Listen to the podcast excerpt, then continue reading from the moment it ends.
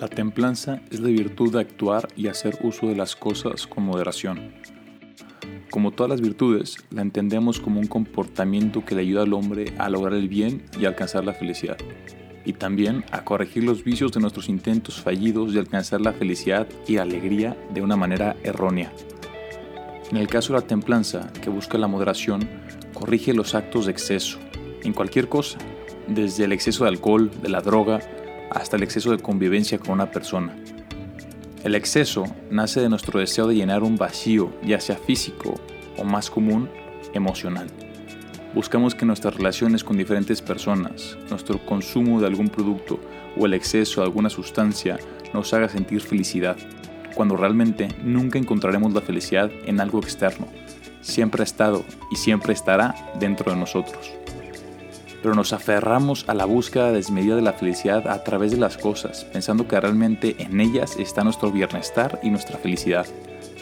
Es importante notar que este exceso de cosas no lo hacemos con una mala intención.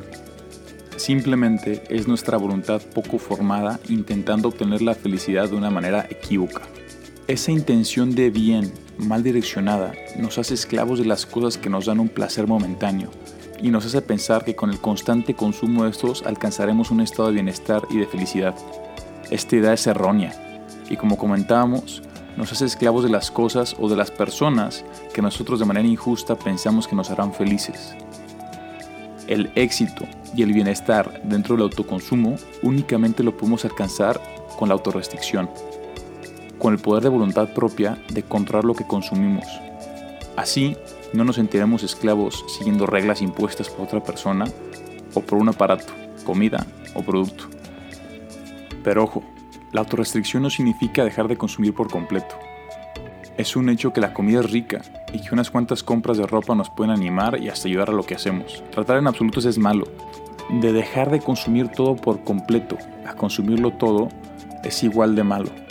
La templanza se encuentra en balancear ambos lados y saber cómo disfrutar con la moderación. La mejor manera de entenderlo es con el eslogan de la cerveza Corona, todo con medida, que puede sonar fácil, pero como decía el filósofo Séneca, se necesita coraje para no participar, pero es heroico participar de manera sobria y modesta. El chiste de la templanza no es dejar de salir de fiesta, o dejar de, o dejar de usar el celular, o dejar de jugar videojuegos con tus amigos. El chiste de la templanza es hacerlo con medida.